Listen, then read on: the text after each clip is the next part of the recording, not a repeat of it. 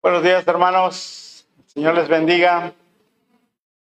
Qué gusto verles reunidos en este lugar para alabar y glorificar el nombre de nuestro Dios Padre, del glorioso Hijo Jesucristo, y todo esto a través de del Espíritu Santo. Eh, bueno, este, créanme que para mí siempre va a ser un privilegio, hermanos, el estar compartiendo la palabra delante de ustedes a través del Espíritu y a través de su palabra. Siempre deseando que sea de bendición lo que aquí se, este, se enseña, de lo que aquí se predica. Siempre tratando de que anide en el corazón cada una de los consejos de Dios, cada uno de los consejos de Dios, cada uno, cada una de las palabras que, que Dios quiere que usted y yo escuchemos y anidemos en nuestros corazones y, y la, la reflexionemos, la meditemos. ¿En qué es útil para nuestra vida esta palabra? ¿En qué es útil para nuestra vida esta enseñanza? El tema que se ha estado abordando en, estos, en estas semanas ha sido el de las decisiones. Y son una de las cosas que más ah, hacemos en nuestra vida diaria. Tomar decisiones. Cada día, cada día, decisiones. Y eso es importante para, para la vida del creyente. Porque como hijos de Dios, hermanos, nuestras decisiones deben de ser sabias. ¿eh? Deben de ser sabias, no tomadas a la ligera, no nada más a la y se va. Nada de eso, hermanos. Debemos de justificar con base en la Biblia por qué tomamos esa decisión. Así que que esta enseñanza sea parte de, de la bendición que hemos estado recibiendo a través de nuestro pastor del tema de decisiones.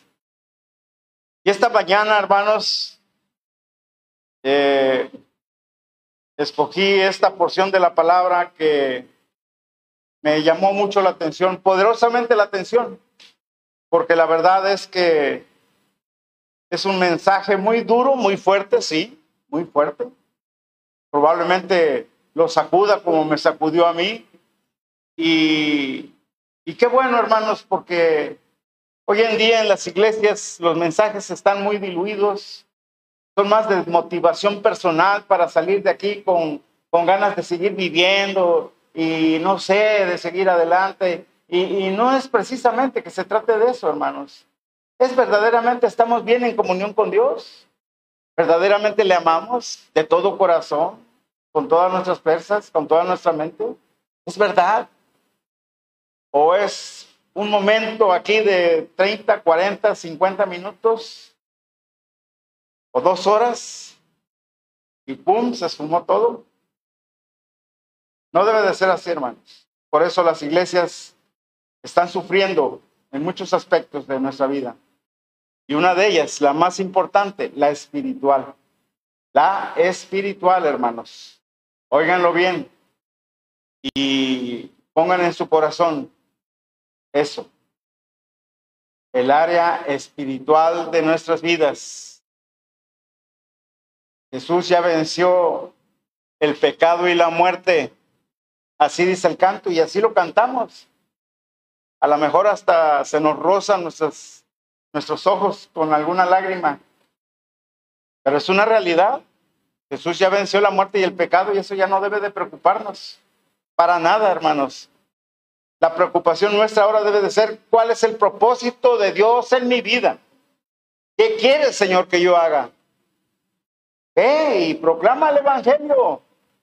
Así como tú y yo ahora somos salvos, que esa gente que no conoce de Dios, que la conozca. Sí, son rebeldes, como el pueblo de Dios es rebelde. Lo que leímos hace un rato, antes de empezar el, el servicio o para iniciar el servicio. El pueblo de Israel Y el pueblo de Judá, todo el pueblo de, se había dividido en Israel y en Judá por problemas. Y hacían lo malo, y hacían lo malo, y hacían lo malo, hermanos. Teniendo un Dios tan poderoso que todo, eh, toda bendición recibían de él. Qué terrible, hermanos. Vamos a ponernos de pie y vamos a buscar esa porción de la palabra de Dios. Estamos en Jeremías capítulo 4, versículo 22. Conforme lo van encontrando, lo vamos a leer todos unidos, hermanos.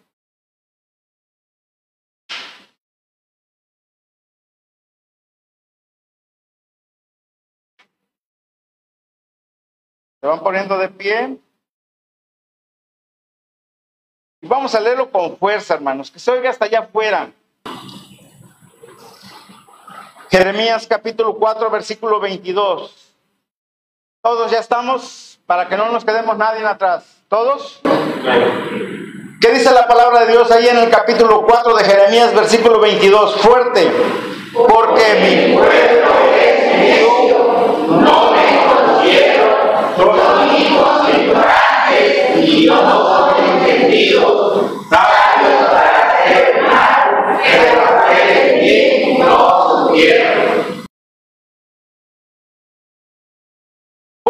mi pueblo es necio. No me conocieron. Son hijos ignorantes y no son entendidos. Sabios para hacer el mal, pero hacer el bien no supieron. Oremos.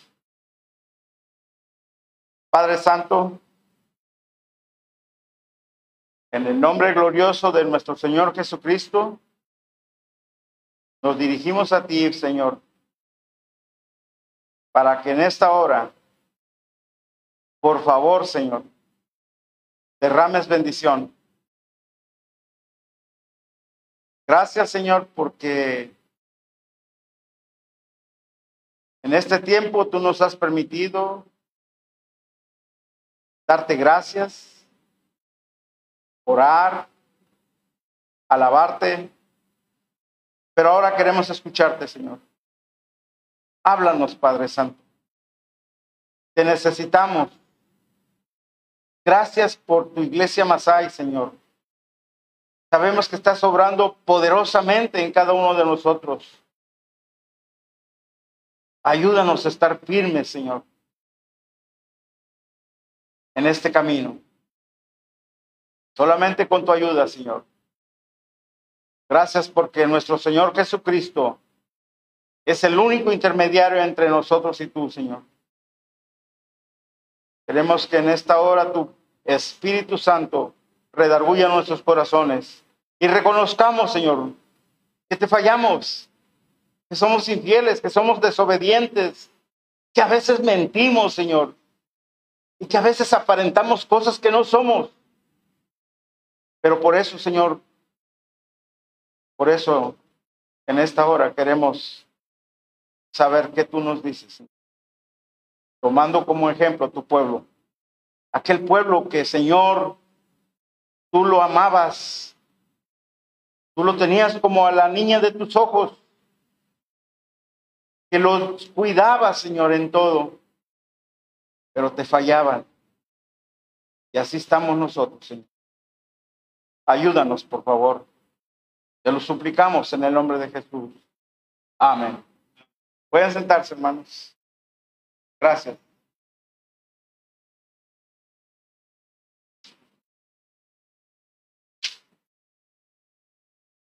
¿Cuál es el verdadero problema de nuestra vida? pues todos vivimos de alguna manera, pues tranquilas, solventes en algunos, ¿verdad? algunos apurados con algunas cosas, en las finanzas, en esto, en el otro. Pero ahí vamos, ahí vamos. Y gracias a Dios por ello. Pero el tema nos invita a hacer una reflexión cómo el pueblo de Dios actuaba en esos tiempos. Jeremías era uno de los profetas. Si se acuerdan quién era Jeremías, profeta mayor o menor. Mayor, ¿verdad? Uno de los profetas mayores. Jeremías, ¿cómo le decían? El profeta llorón, ¿eh? conocido como el profeta llorón, un poco tímido, este Jeremías, algo especial de veras, pero Dios lo eligió. Dios eligió a Jeremías en ese tiempo. Se da a conocer por medio del profeta a su pueblo que en poco tiempo vendría sobre ellos un juicio grande. Un juicio grande que iba a tener el pueblo de Dios en ese entonces, sobre todo el de Judá. El rey Nabucodonosor de Babilonia vendría con todo su ejército para atacar y conquistar el reino de Judá y para llevar los cautivos a Babilonia durante 70 años de cautivación. 70 años iban a estar cautivos. Estaba yo leyendo para ver en qué tiempos de reyes, que porque decía, y hacían lo malo, y hacían lo malo, y hacían lo malo, los reyes. Eran los tiempos de Josías, de Joacás, de Joacim, de Joaquín y de Sedequías. esos cinco reyes fue con los que profetizó el profeta Jeremías. Judá demostró talento en hacer el mal y no supo cómo hacer el bien. La vida recta es algo más que evitar el pecado, hermanos. Se requiere decisión, y disciplina. Debemos desarrollar habilidades para vivir correctamente debido a que nuestra conducta atrae la atención de Dios. Tu conducta y la mía, hermanos, la está mirando Dios. No te puedes esconder. No nos podemos esconder. Dios te está mirando desde el cielo. Y es más, no ve tu apariencia, ve tu corazón. Debemos de tratar la excelencia entonces, hermanos, en la vida cristiana con el mismo esfuerzo que perseguimos la excelencia en el trabajo, en el hogar, en la escuela, en nuestra profesión, en cualquier cosa, hermanos, que busquemos la excelencia. Y a veces la buscamos más allá que aquí. Más allá en nuestras actividades diarias o seculares que en nuestra vida cristiana. Debemos de buscar la excelencia. Así como buscamos cómo prepararnos mejor, así de la misma manera, cómo ser mejor hijos para Dios. Las palabras que nuestro Dios les dijo a su pueblo por medio del profeta Jeremías también son muy importantes para nosotros en la actualidad como pueblo de Dios, ya que muchos de nosotros estamos muy preocupados por todos los problemas que estamos enfrentando en nuestra vida. Y es cierto, todos tenemos problemas, no hay uno. En el mundo, dice la palabra de Dios allá en Pedro, creo, en el mundo los hermanos están sufriendo los mismos problemas que nosotros. Igual, algunos más, algunos menos. Pero muchos cristianos, hermanos, no comprendemos cuál es el verdadero problema que hay en nuestra vida. ¿Cuál es el verdadero problema que tenemos? Este problema que no es económico, no es de enfermedad, no es familiar, sino que es, hermanos, espiritual. Espiritual, hermanos. Ese es el gran problema.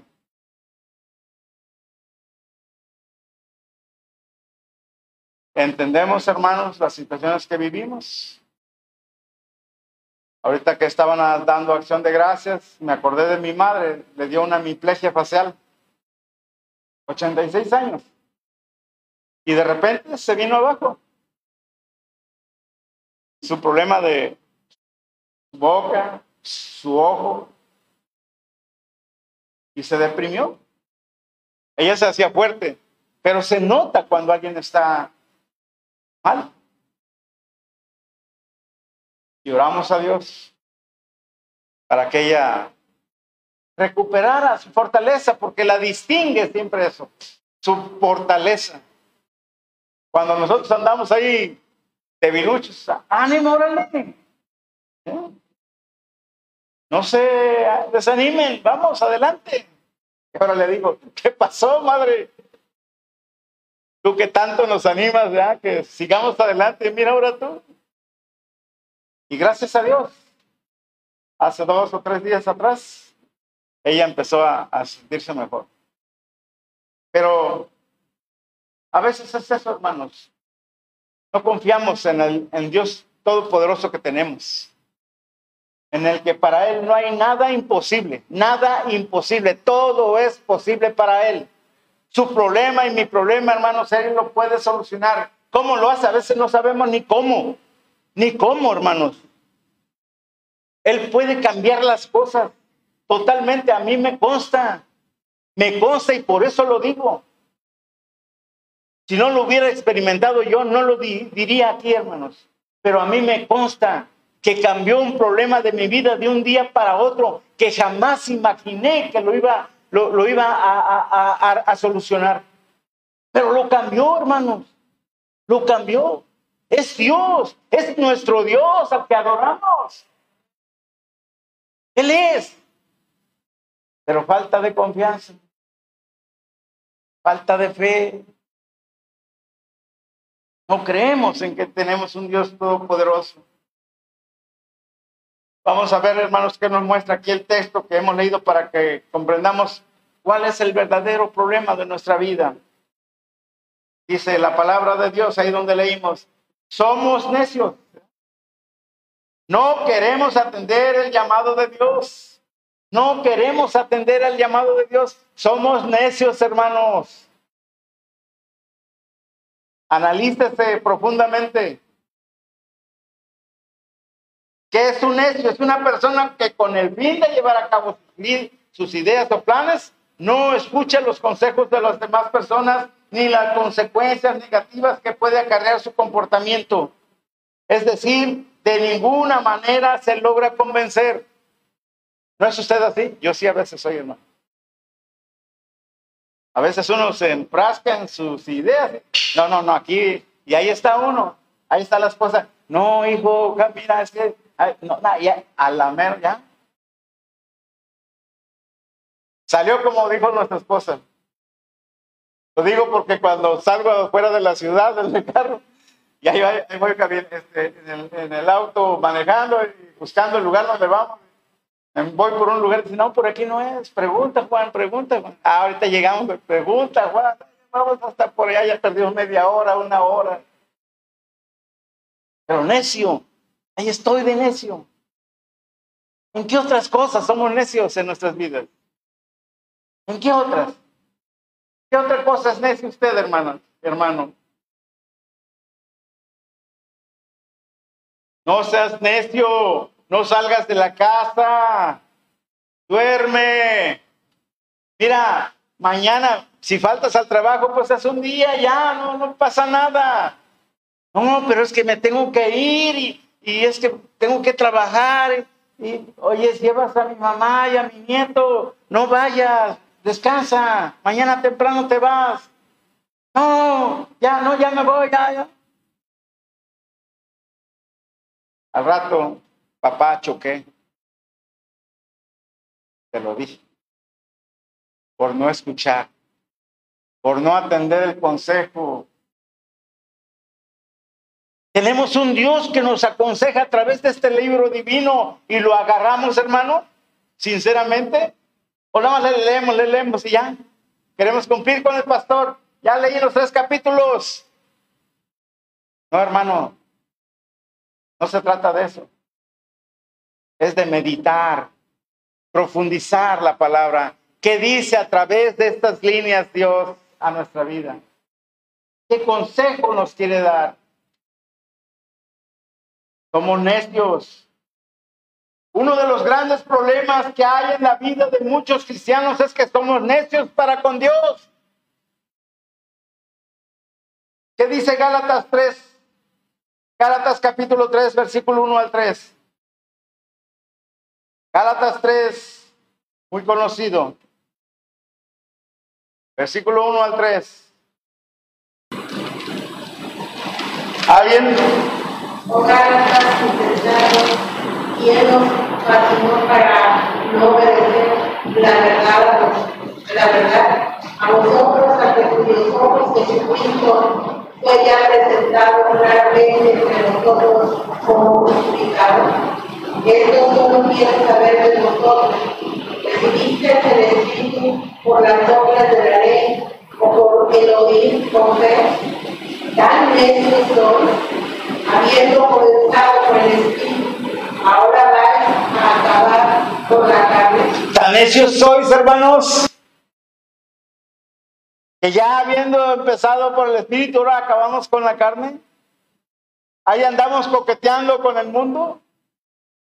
Andamos en los deleites del mundo. Qué difícil, ¿verdad? Qué difícil. Pero así eran los Gálatas. Ya en ese entonces, miren, eran necios. Ese es el pueblo de Dios. Necios.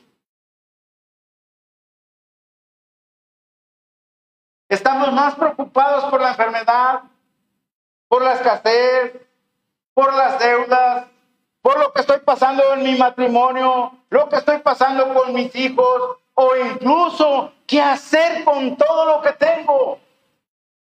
¿En qué me lo voy a gastar? ¿En qué lo voy a invertir? ¿Qué voy a comprar? Hasta para eso Dios tiene respuestas. Mire lo que dice Lucas 12, 16, 21. Lucas 12, 16, 21.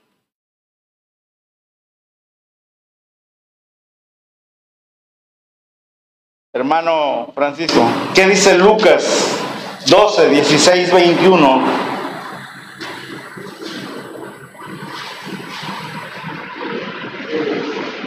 Lucas capítulo 12, versículo, de, versículo 16 al 21.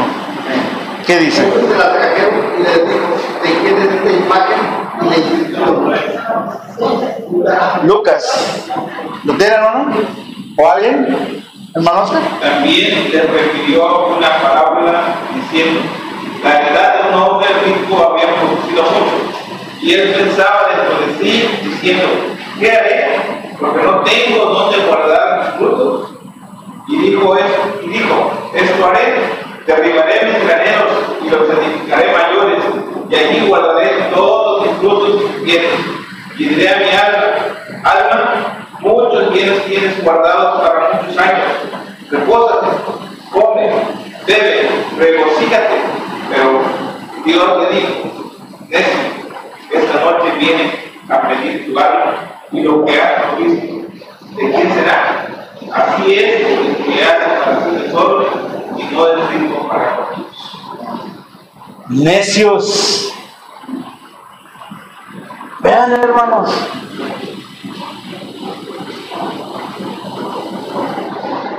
Necios. Pero no hemos comprendido que por medio de lo que estamos enfrentando, nuestro Dios nos está llamando para que nos acerquemos a Él con nuestra familia. Él quiere que, que nos, que nos reconciliemos, que nos unamos a Él para cumplir su propósito.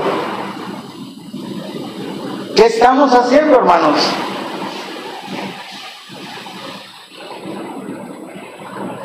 Y esto nos lleva a un segundo punto.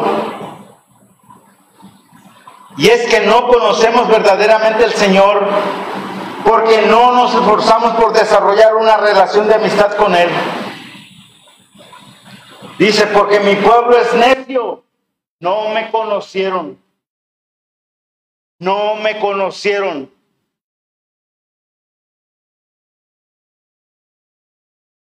En los problemas que estamos enfrentando, nos sentimos desesperados, nos sentimos sin esperanza y angustiados porque no conocemos verdaderamente a nuestro Padre Celestial. Por eso estamos como estamos, porque no lo conocemos, no confiamos en Él, no depositamos nuestra confianza en Él en la situación en que vivimos. No es cierto que nos estamos ahí tronando los dedos por la situación que estamos viviendo. En vez de postrarnos delante de Dios y dejar en sus manos esa situación. Por supuesto, no sentarnos nada más. Hay que hacer algo. Pero bajo la guía del Señor. Y veamos si no es cierto. Yo aquí he visto milagros. Y con todo respeto, mi hermana Blanca, con los cálculos en su riñón. ¿Y ahora cómo lo vemos? Era operable. Para muchos médicos cirujanos eh, eh, en eso hubieran dicho, hay que operarla, si no, este, se va a agravar. En mi misma cabeza como médico pasó. Hermana, necesita operarse. Y miren, oramos a Dios como iglesia. Y yo estoy seguro que ella se postró. ¿Cómo no nos va a hacer caso nuestro Dios, hermanos? Cuando con un, espíritu quebrantado llegamos a Él.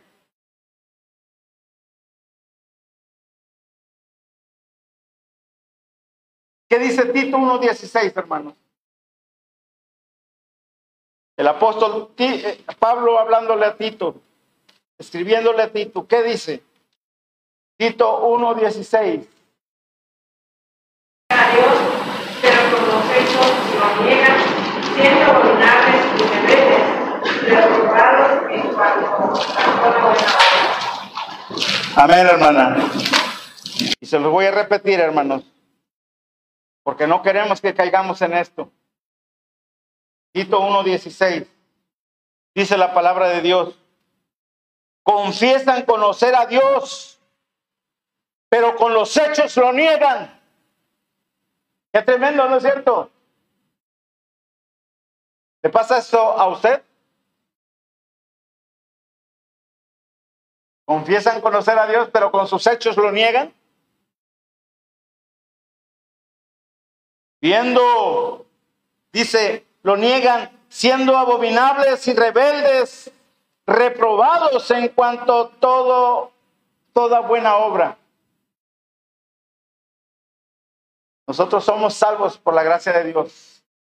Y por este solo hecho debemos de hacer buenas obras. Por la fe en Jesucristo.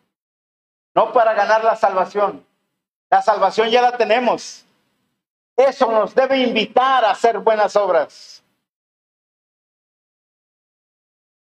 Para eso está equipando Dios a los hombres, para hacer buenas obras.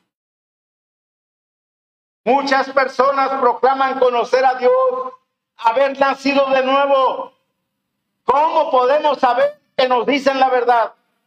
No podemos saberlo a ciencia cierta en esta vida, pero un aspecto de sus vidas nos dirá rápidamente lo que ellos valoran y notaremos si sus vidas se mantienen ordenadas alrededor de las prioridades del reino de Dios. La gente nos está viendo, hermanos. La gente está esperando en qué momento caes como cristiano para apuntarte con el dedo y decir, mira, no que muy cristiano, ahí anda hablando de Dios, ahí anda con su Biblia, no falta la iglesia. Mira su comportamiento, mira cómo habla, mira cómo trata a su mujer, mira cómo trata a sus hijos. ¿Ha pasado?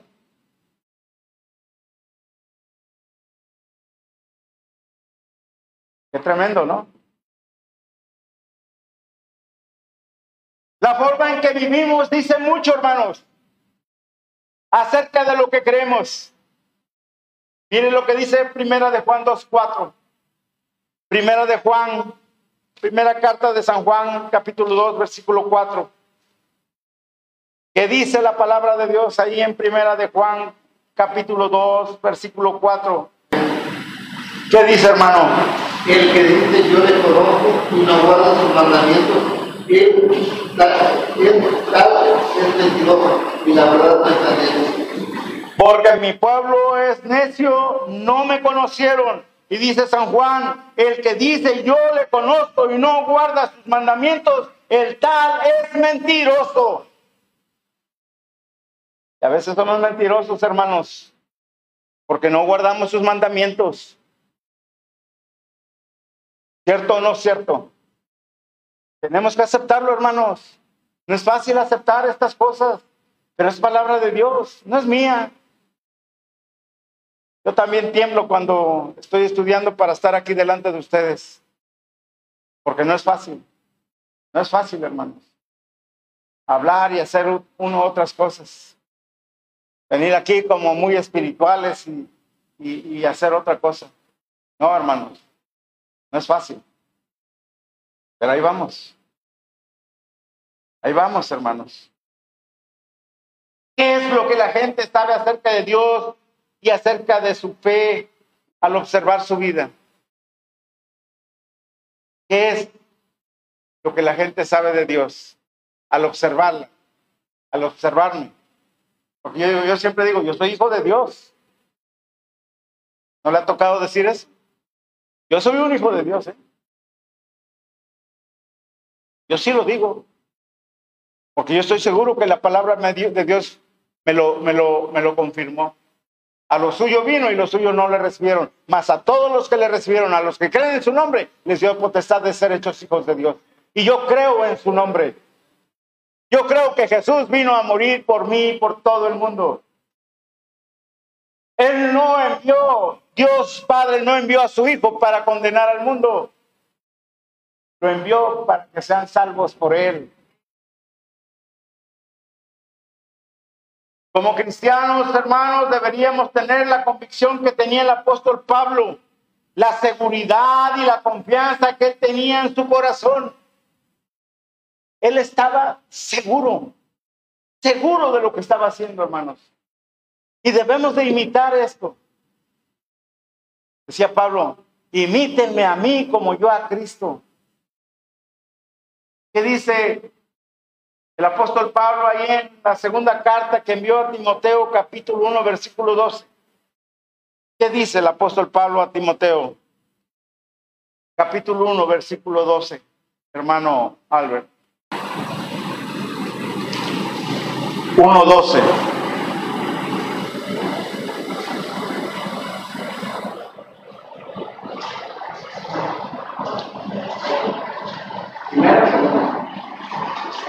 Segunda carta. ¿Qué dice?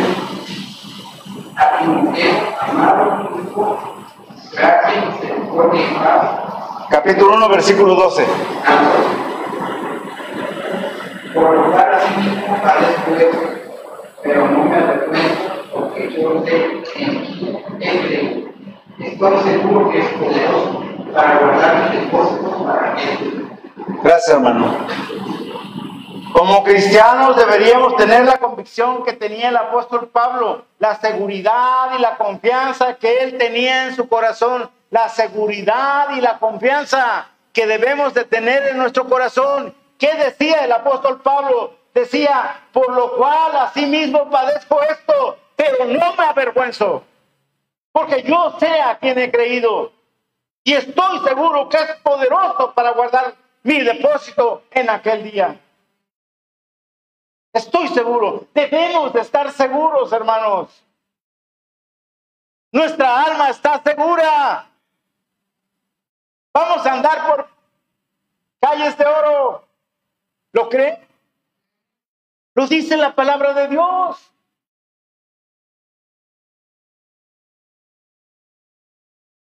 Esta porción tiene tres principios, hermanos, tres interpretaciones principales. Pablo sabía que Dios protegería las almas de aquellos que se habían convertido por medio de su predicación. Pero también confió en que Dios guardaría su alma hasta la segunda venida de Cristo. Cristo viene, hermanos. Su alma y mi alma van a ser arrebatadas por Él si es que dormimos en ese tiempo. Pero si permanecemos vivos, si hoy viene, Él nos va a transformar. Vamos a ser transformados, pero no vamos a ser transformados antes que los muertos hayan resucitado. Primero ellos. Esa es la venida de nuestro Señor Jesucristo. Y yo creo en eso. Tercero, confiaban que aun cuando él estaba preso y enfrentaba la muerte, Dios llevaría adelante el ministerio del Evangelio por medio de otros como Timoteo. Usted y yo hoy tenemos la oportunidad de proclamar su Evangelio de Dios, de Cristo. Pero si no vivimos, va a venir otro hermano. Dios tiene preparado todo, ya está planeado todo, hermanos. No necesita de usted ni de mí, pero es un privilegio que le sirvamos. Muy importante eso, tenerlo en cuenta, considerarlo.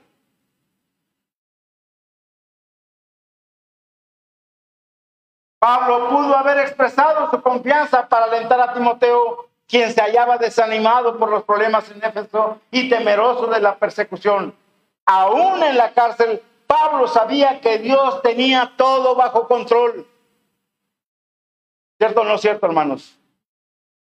Aún lo que tú y yo estemos viviendo, Dios lo tiene bajo control. Dios lo tiene bajo control. Si no haga un análisis de su vida y vea para atrás cuántos problemas ha tenido y que no pensaba que iba a salir de ese. Pero Dios lo solucionó. Dios lo arregló. Y ahora está usted aquí y yo alabando al Señor. ¿No deberíamos estar agradecidos por eso? Su pueblo hacía lo malo. La palabra de Dios dice que todo lo que está escrito se hizo para enseñanza nuestra. Así lo dice. Vayamos a Corintios. Primera carta a los Corintios. Muy conocido, el capítulo 7. No, perdón, 10. Primera carta a los Corintios, capítulo 10. ¿Qué dice el versículo 11, hermana Lolita? Y estas cosas les acontecieron como ejemplo y están escritas para molestarnos a nosotros, a quienes, han, a quienes han alcanzado los Gracias, hermana. Dice la palabra de Dios, y estas cosas les acontecieron como ejemplo. ¿A quiénes? Al pueblo de Dios. ¿Con qué finalidad? Están escritas para amonestarnos a nosotros, quienes hemos alcanzado los fines de los siglos, quienes vivimos hoy. Así que hermano, el deseo del pastor es que ustedes estén leyendo la palabra de Dios, que estemos leyendo la palabra de Dios, porque ahí vamos a encontrar ejemplos de nuestra situación que estamos pasando. Y nos va a dar la solución pero no lo hacemos. Les digo que llevamos una vida cristiana muy diluida, muy light, muy superficial. Y no debe de ser así, hermanos. A pesar de los contratiempos y problemas que enfrentemos, podemos confiar completamente en Dios. Él lo puede resolver todo, hermanos. No hay nada difícil para Él. No hay nada difícil para Él. Pongámonos en, sus manos, aventémonos a sus brazos. Pero, ¿cómo podemos conocer al Señor y aprender a confiar en Él de todo corazón si no procuramos desarrollar nuestra relación de amistad con Él? ¿Cómo lo vamos a hacer si no lo buscamos? ¿Cómo lo vamos a hacer si no lo conocemos? Nuestro pastor se, se, prepara cada semana, cada miércoles, para, para edificarnos, para dar a conocer más ampliamente al Señor, para que lo conozcamos más. Pero a veces venimos y a veces no venimos. Y fallamos a una clase y ya nos perdimos lo demás.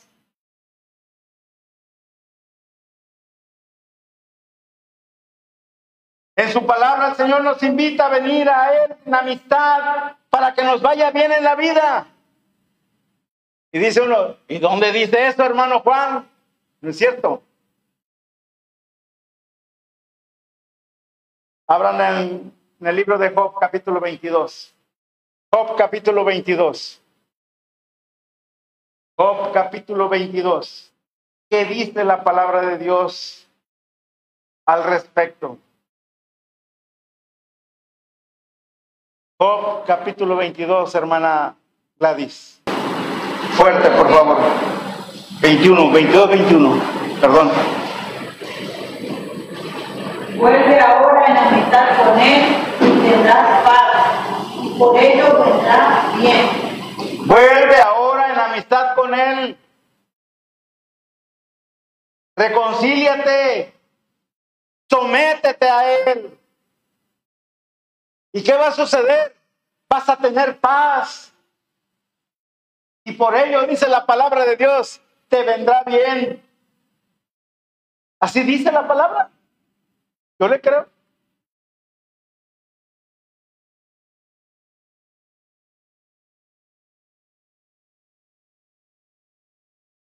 Porque mi pueblo es necio. No me conocieron. Son hijos ignorantes y no son entendidos. Somos hijos ignorantes y no entendemos. Ignorante es una persona que carece de instrucción o conocimiento. ¿Qué dice Proverbios 12.1 al respecto? Proverbios 12.1 al respecto. ¿Qué dice, hermano Ángel? La instrucción, la sabiduría, el que aborrece la reprensión es ignorante. El que aborrece la exhortación es ignorante. Qué difícil es cuando los exhortan, hermanos. Cuando nos llaman la atención. ¿Es difícil? Claro que sí. Pero la palabra de Dios me enseña que si yo acepto la reprensión, no voy a ser ignorante. Si, si yo amo la instrucción, me va a dar sabiduría. Les podría dar muchos ejemplos en mi vida al respecto, pero les voy a dar nada más una. En una ocasión invité a un amigo a comer a casa. Era uno, un jovenzuelo, hace como 50 años. Invité a comer a casa y él era chilango, de una posición más o menos, porque se movía entre gente acomodada.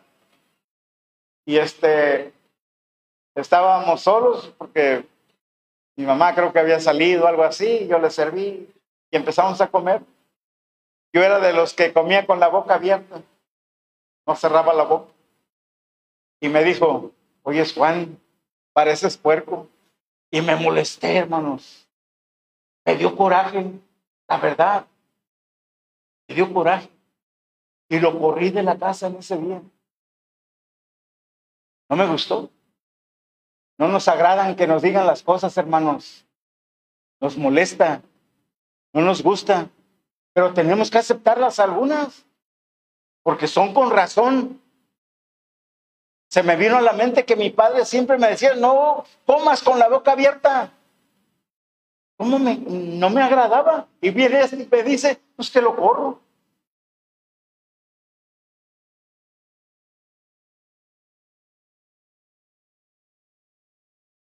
El que ama la instrucción, ama la sabiduría, más el que aborrece la reprensión es ignorante. Vamos ahora a Deuteronomio capítulo 32. Deuteronomio capítulo 32. Hoy en el tercer punto. Deuteronomio capítulo 32. ¿Qué dice la palabra de Dios en el libro de Deuteronomio capítulo 32? Vamos a ponernos de pie, vamos a leer estos seis versículos, por favor. Conforme los van encontrando, se van poniendo de pie. Nos ayuda a relajarnos un poco, como nos ha enseñado nuestro pastor. Deuteronomio capítulo 32, del versículo 1 al 6. Vamos a leerlo todos unidos. ¿Qué dice la palabra de Dios ahí en Deuteronomio capítulo 32, versículo 1 al 6? Todos unidos. ¿Qué dice? Escucha. cielo y hablaré, y oiga tierra los dichos porque hará como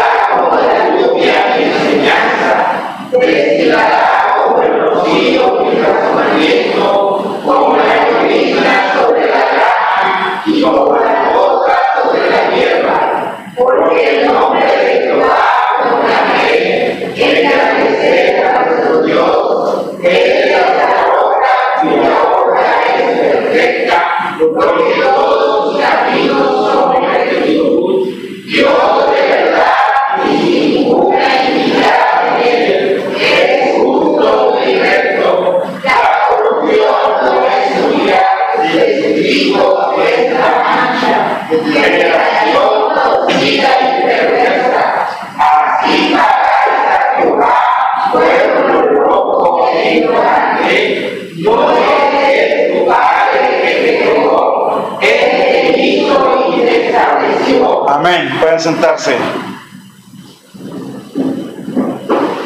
Porque el nombre de Jehová proclamaré, dice el versículo 3. Engrandeced a nuestro Dios. Él es la roca cuya obra es perfecta, porque todos sus caminos son rectitud. Dios de verdad y sin ninguna iniquidad en él. Es justo y recto. La corrupción no es suya. De sus hijos es la mancha. Generación torcida y perversa. Así pagáis a Jehová, pueblo loco e ignorante. ¿No es Él tu Padre que te creó? Él te hizo y te estableció. Tremendo. Moisés hablándole al pueblo. Ignorantes somos. Cuando no nos acercamos al Señor y no desarrollamos una relación cercana con Él y no estudiamos su palabra, es decir, que no la leemos ni la escudriñamos, nos volvemos presa fácil de las mentiras que el enemigo utiliza en nuestra contra, en, en contra de nuestra vida. Cuando no desarrollamos una relación cercana con Él. La única manera, hermanos, de tener una relación con Él, un contacto fiel con Él, es a través de la, del estudio de su palabra y a través de la comunión con Él. No hay otra manera, hermanos. No hay otra manera. Sí, nos reunimos aquí, a Él le agrada. Que nos reunamos para glorificar su nombre y es bueno, porque la iglesia es el cuerpo de Cristo y la iglesia fue creada para glorificar a Dios. Así dice en su palabra. Pues para reconocer las mentiras tenemos que reconocer bien la verdad y entonces tomaremos buenas decisiones. La verdad es la palabra, hermanos. Así que estudiemos más a profundidad la palabra para encontrar mayores consejos de nuestro Dios. Porque de otra manera, hermanos, ¿cómo vamos a conocer la verdad? He puesto el ejemplo de cómo reconocer algo que no es verdad. Cómo reconocer la mentira, la falsedad. Y he puesto de ejemplo cuando un, en una clase con, en cardiología, el cardiólogo nos dijo, dice, para que ustedes identifiquen un corazón enfermo, escuchen corazones sanos. Y es cierto, uno escucha corazones, ¿verdad? Y casi la mayoría está uno, escuchando el sonido normal de un corazón. Pero cuando escuchas el sonido anormal de un corazón, dice, este, este corazón no está bien. Es estarlo escuchando. Para identificar un billete falso, una moneda falsa, es estarlo viendo, detectando, observándolo, tocándolo, hasta oyéndolo a veces. Yo le decía a una de los muchachos allá en la tienda, ya hace tiempo, por una servilleta le digo, este, ¿cómo se dice cuando talla, talla el billete y, y se queda manchadito? Es original, ¿verdad? Entonces hay maneras, hermanos. Entonces la única manera de conocer la verdad es, es, leer la palabra, leerla, leerla, leerla, estudiarla, estudiarla, meditarla, meditarla, reflexionarla, practicarla. Pero no lo hacemos. En este mismo versículo, hermanos, encontramos que nuestro Dios también dice algo muy duro sobre nuestra vida. No somos entendidos. No somos entendidos. La palabra entender en el original de la palabra hebrea es bin, que significa discernir. Discernir. Es decir, poder hacer la diferencia entre la verdad y el error, entre lo verdadero y lo falso.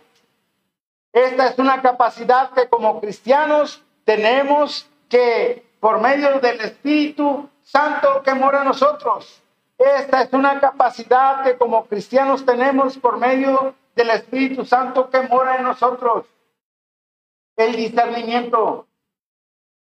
Cómo identificar lo bueno y lo malo. ¿Qué dice Hebreos 5.14? Hebreos 5.14.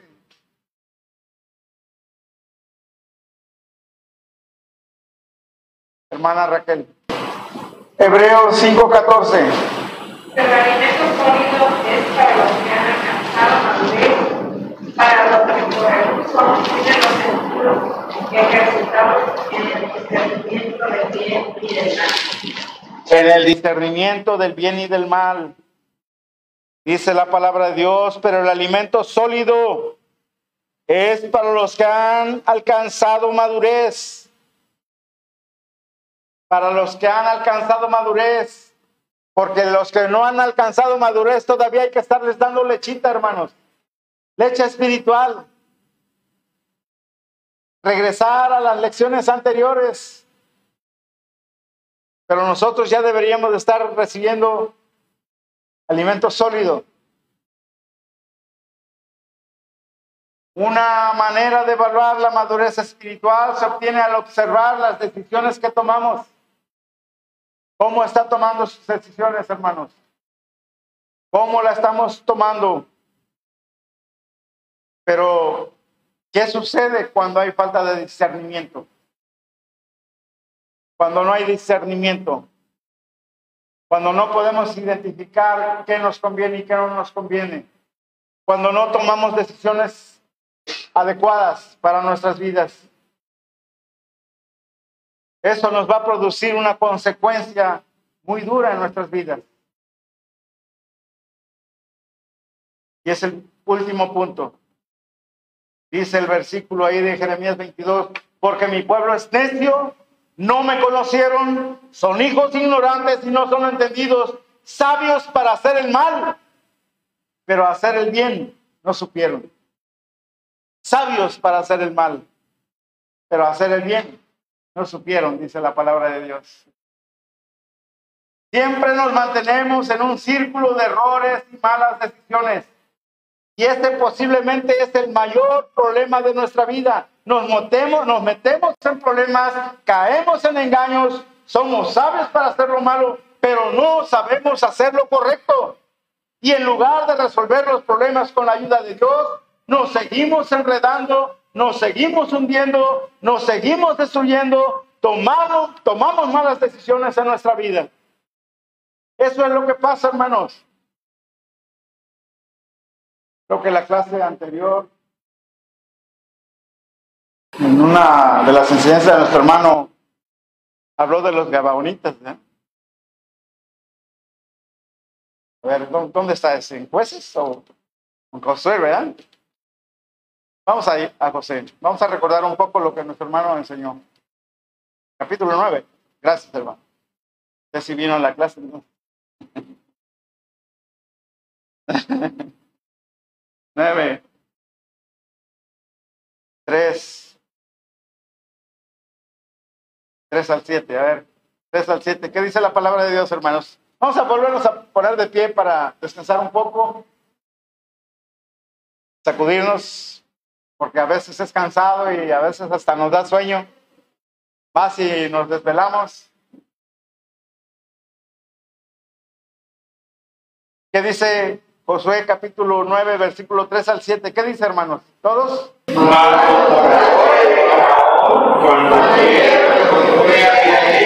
Jericó y a Ai, buscaron de astucia, pues Josué recibieron de pecadores y tomaron siervos de fueron viejos de vino, rotos y reventados, y zapatos viejos y recogidos en sus pies, con vestidos viejos sobre sí, y todo el pan que traían para el camino era seco y mojoso. Y vinieron a Josué al campamento de ciudad y le dijeron a ella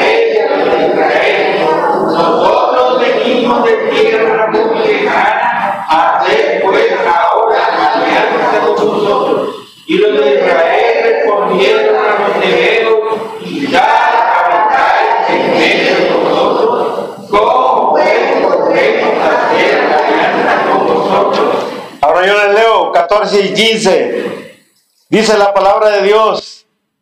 Y los hombres de Israel tomaron de las provisiones de ellos y no consultaron a Jehová.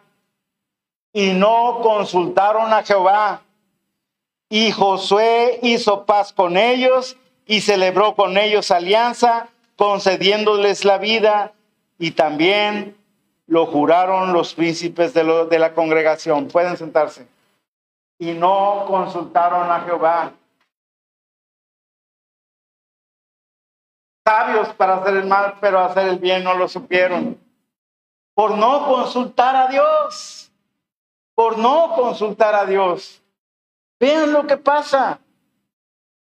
Se me vino a la mente otro pasaje que Ruego a Dios lo encuentre ahorita. Me vino a la mente un pasaje importante que ya creo que se los compartí. Oh, oh. Mm.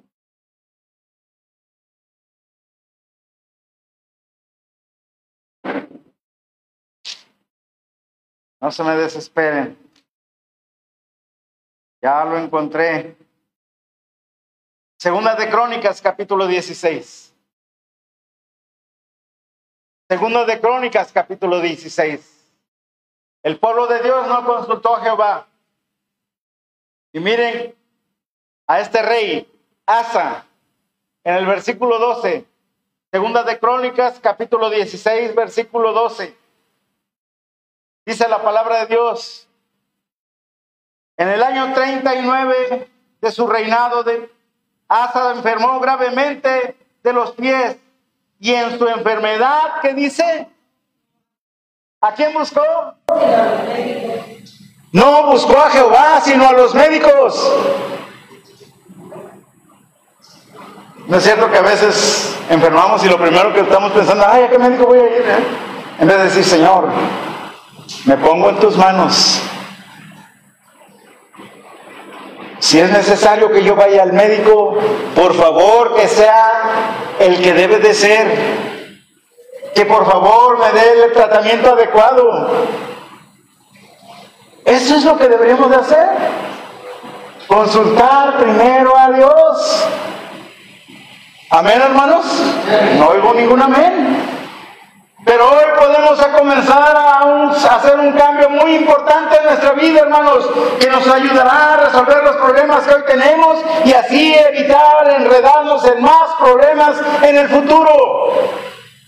En más problemas en el futuro, porque no lo duden. Vamos a seguir teniendo problemas. Miren lo que dice Pedro, capítulo 3, primera carta de San Pedro. Ya casi termino.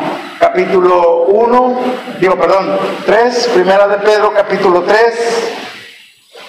Primera carta de San Pedro, capítulo 3. ¿Ya estamos ahí? Versículo 17. Se los leo. Primera carta del apóstol San Pedro, capítulo 3, versículo 17. Dice la palabra de Dios, porque mejor es que padezcáis haciendo qué? El bien, si la voluntad de Dios así lo quiere, que haciendo qué? Es mejor padecer haciendo el bien, hermanos. Porque si la voluntad de Dios así lo quiere, haciendo el mal, que haciendo el mal.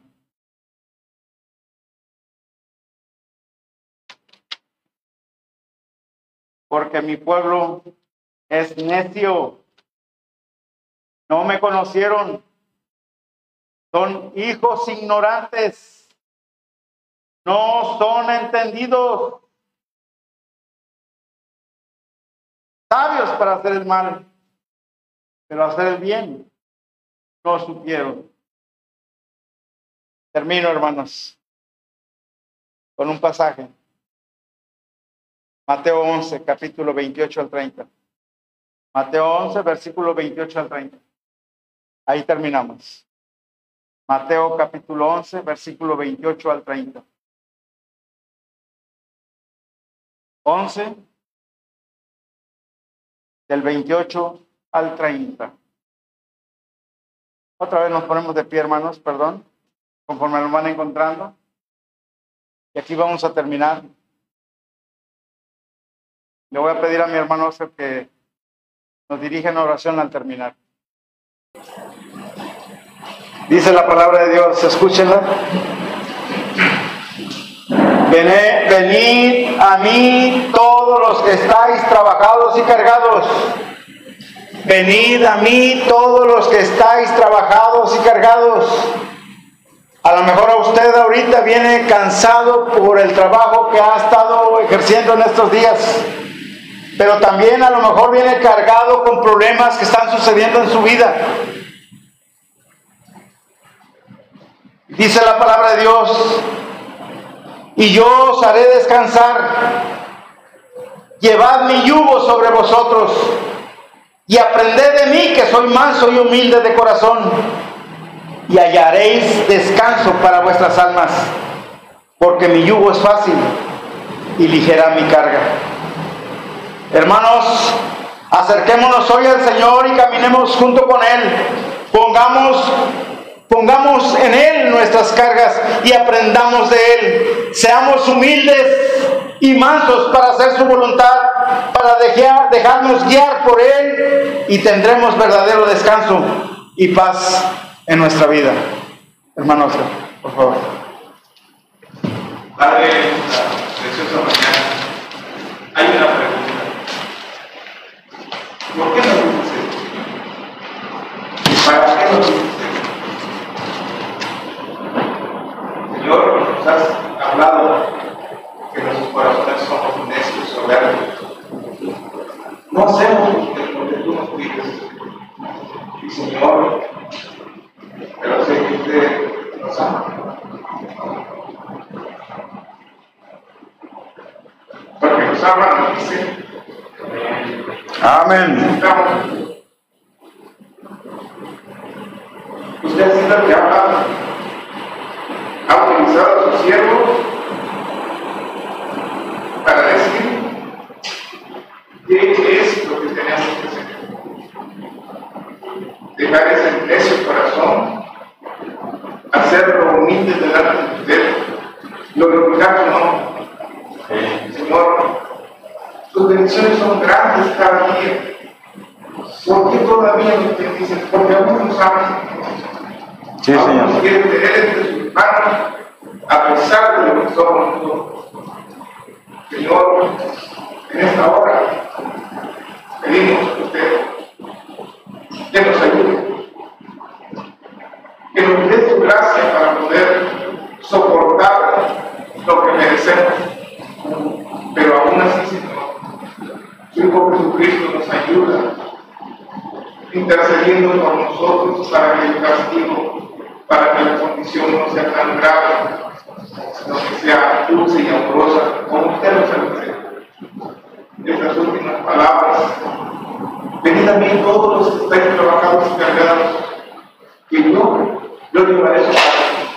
yo estaré con ustedes, yo los cargaré entre mis brazos.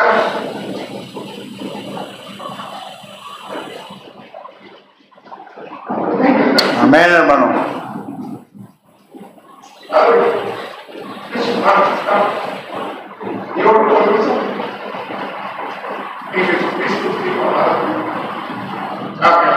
Amén. Gracias hermanos, pueden sentarse. Dios los bendiga.